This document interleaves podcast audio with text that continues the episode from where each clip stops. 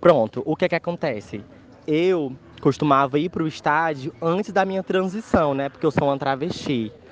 Então, antes de 2018, eu ia muito pro estádio, assim. Inclusive, gosto, gosto muito do campeonato que, tá, que tava rolando, né? Que é a Copa do Nordeste, assim. Era um dos que eu mais gostava.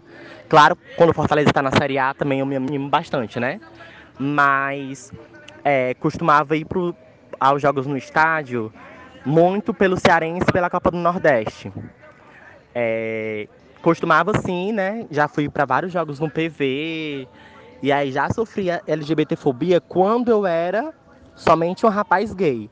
Depois da transição, eu fui muito pouco pro estádio. Então, o que que acontece? Teve um momento que eu é, tava com medo de sofrer uma transfobia, né?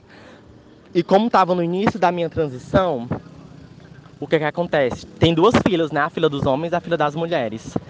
Então eu, muito medrosa, muito medrosa, fui para a fila dos homens. Só que aí, para minha surpresa e para minha felicidade, assim que eu chego na fila dos homens e o rapaz vai me revistar, ele fala assim: "Moça, a fila das mulheres é a outra". Aí, assim, é uma experiência que as pessoas talvez não estejam acostumadas a ouvir, né? Mas, assim, depois da minha transição, eu fui quatro vezes pro estádio e nenhuma delas eu sofri nenhum ataque LGBTfóbico. Pel e nem pelas torcidas do próprio Fortaleza. Já sofri na internet, né? Quando eu, quando eu emitia minha opinião e tal, e falava do jogo, porque as pessoas acham que a gente não entende de futebol.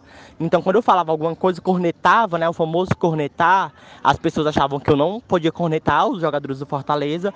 E por conta disso vinham me atacar partindo do pressuposto de que por eu ser travesti eu não posso torcer pro Fortaleza. Bem doido.